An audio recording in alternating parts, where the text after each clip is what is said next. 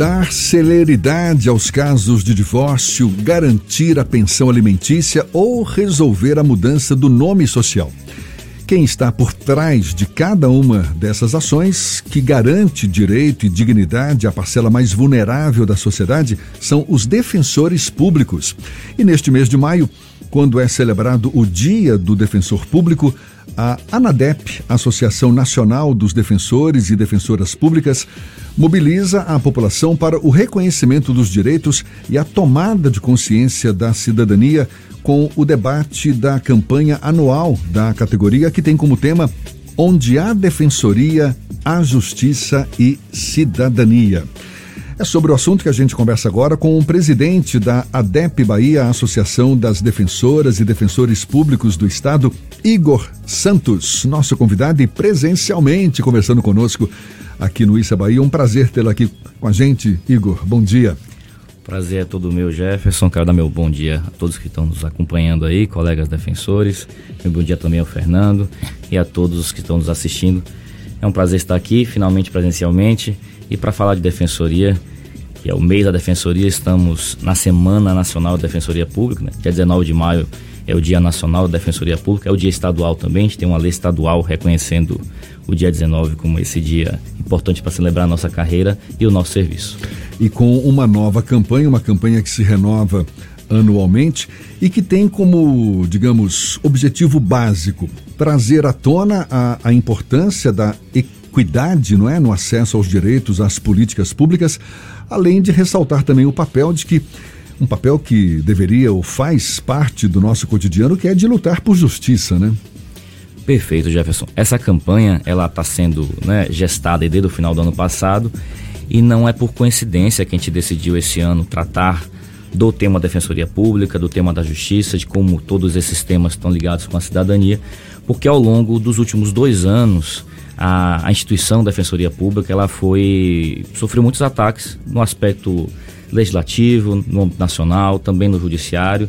E aí é importante relembrar né, que nós é, sofremos, foram 23 ADIs ajuizadas em relação à prerrogativa de requisição, todas elas, quase todas elas já julgadas improcedentes.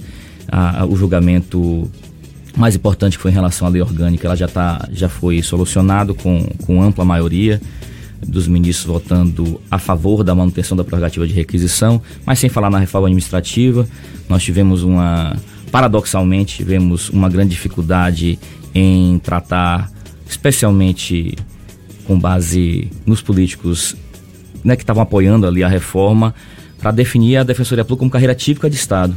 E por que eu digo isso? Porque tudo aquilo que não for tido como carreira típica de Estado dentro da reforma administrativa, ali vai ter violado as prerrogativas da estabilidade, da exigência de concurso público, dentre tantas outras. E aí, a título de exemplo, é que já até para demonstrar a nossa solidariedade a outras carreiras, né? A, professores, por exemplo, não estão tidos como carreira típica de Estado dentro da reforma administrativa. Então, tivemos essa preocupação também em relação à, à reforma administrativa e também o PL do extrateto, que é um PL é, apoiado também pelo, pelo governo, pela posição é, do governador, do presidente Bolsonaro, que diz respeito a aos ditos super salários, né? Então tivemos também que trabalhar em relação ao PL do Extrateto, primeiro para demonstrar que a carreira dos defensores públicos efetivamente é remunerada por subsídios, por subsídio aqui na Bahia, então não existem é, parcelas ditas aí, né, pejorativamente como penduricalhos. E tratamos essa, travamos essa batalha na, na Câmara dos Deputados, conseguimos superá-la.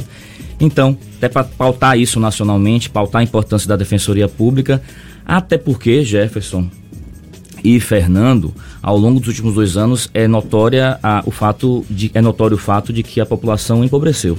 Né? Então nós nunca fomos tão demandados, nós defensores e defensores públicos, tanto na capital quanto no interior. Então é absolutamente incoerente, é absolutamente paradoxal que justo a Defensoria Pública, a carreira do sistema de justiça que lida com essa população empobrecida e lida com essa demanda aumentando, tenha esses ataques. Então estamos tratando de forma didática, de forma a demonstrar efetivamente os impactos sociais favoráveis que a nossa carreira e os nossos colegas aí exercem. E no dia 19, na semana do dia 19, a gente está aqui para celebrar e também pontuar essas, essas circunstâncias aí que a gente precisa superar a favor da, do nosso serviço. É uma categoria que certamente tem uma enorme importância, eu diria até que é uma categoria imprescindível, não é?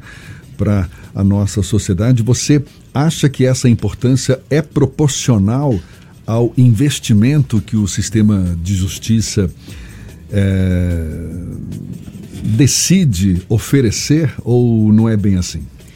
efetivamente a gente não tem esse, esse reconhecimento, Jefferson, e em certa medida isso se dá pela própria novidade, digamos assim, que a, que a Defensoria Pública representa no âmbito da, do sistema de justiça.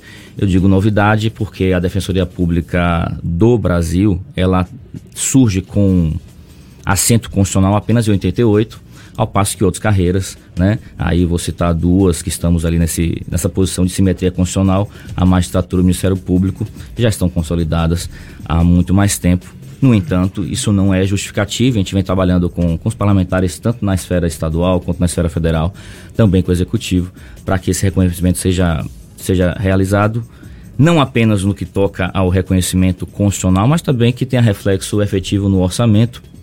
A título de exemplo, nós hoje somos 368 defensores públicos em todo o estado da Bahia. Temos mais de 600 magistrados, em torno de 600, um pouco menos, é, representantes do Ministério Público.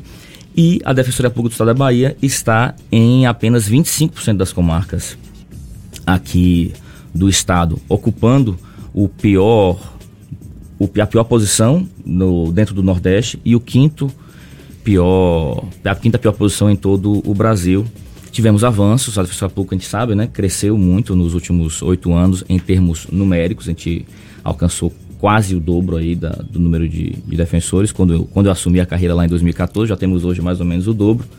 No entanto, a gente precisa avançar muito mais até para efetivamente conseguirmos viabilizar o acesso a direitos de toda a população baiana.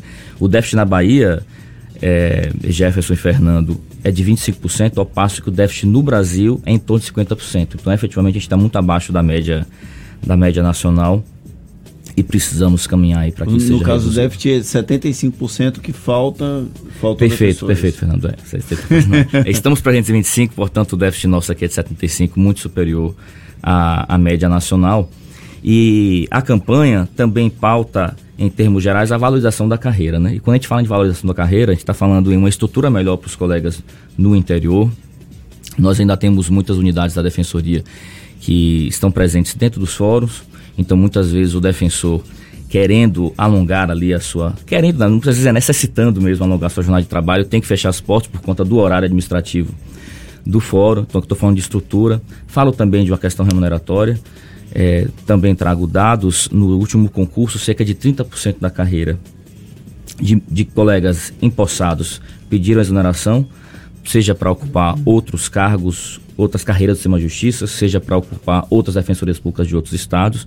Nós não temos uma assimetria remuneratória, digamos assim, em relação a, a outras defensorias. Então, é mesmo uma campanha que a gente vai pautar aí anualmente, buscando o convencimento dos nossos parlamentares, do nosso chefe do executivo, especialmente tratando de um, de um ano eleitoral. A Defensoria Pública aqui do Estado, ela tem, ao longo dos últimos anos, assumido um certo protagonismo dentro do espaço é, da justiça, sejam com campanhas educativas, com debates importantes para a nossa sociedade. Você acredita que a Defensoria Pública ainda tem o que avançar em quais caminhos? Você bem mencionou aí, Fernando, um caminho que, particularmente eu, enquanto órgão de execução, né, enquanto defensor na atividade fim, acredito muito que é uma das vertentes que está aqui na nossa cartilha, inclusive, que é a de educação em direitos e articulação com a sociedade civil. Eu sempre é, comento que nossa associação de defensores e defensores públicos, ela é, a gente nunca pode esquecer, esquecer disso, uma associação de defensoras e de defensores públicos. Portanto, para além da pauta corporativa, a gente também traz uma pauta que busca valer efetivamente o nosso principal capital político, que é o nosso serviço, que é o serviço prestado. Então, por exemplo, essa articulação com a sociedade civil, essa, esse trabalho em relação à educação e direitos, e aí eu imagino que o Fernando esteja se, se referindo às campanhas que tratam do combate ao racismo, Ah, recentemente. A gente fez uma entrevista recente com uma campanha lançada com relação ao racismo nas escolas. Isso, é o selo da escola antirracista, né? Isso. né? Que a gente também vem pautando, demonstrando que a articulação da Defensoria Pública ela não se resume à atividade processual, né? Atuar ali, fazer uns processos que é importante, mas muitas vezes, Fernando, a realização do serviço ela é concretizada com essa atividade extrajudicial, dialogando com a sociedade civil, de forma inclusive preventiva, né, para que as violações aos direitos não ocorram. Então, o caminho é esse, a gente está trilhando, não tenho a menor dúvida que deve ocorrer. É através desse caminho que a gente vai demonstrar a nossa essencialidade. Eu digo sempre que, infelizmente, a Defensoria Pública e o Defensor Público ainda tem que demonstrar sua essencialidade ali no cotidiano, no dia a dia, mas acredito que em breve é, é, toda, todo o patamar populacional e toda a população da Bahia já vai ter essa ciência. Eu tenho absoluta certeza que onde a Defensoria Pública hoje se encontra, ela tem total apoio, não só da população, mas ali do, do prefeito, dos vereadores, do deputado federal, onde tem ali a base.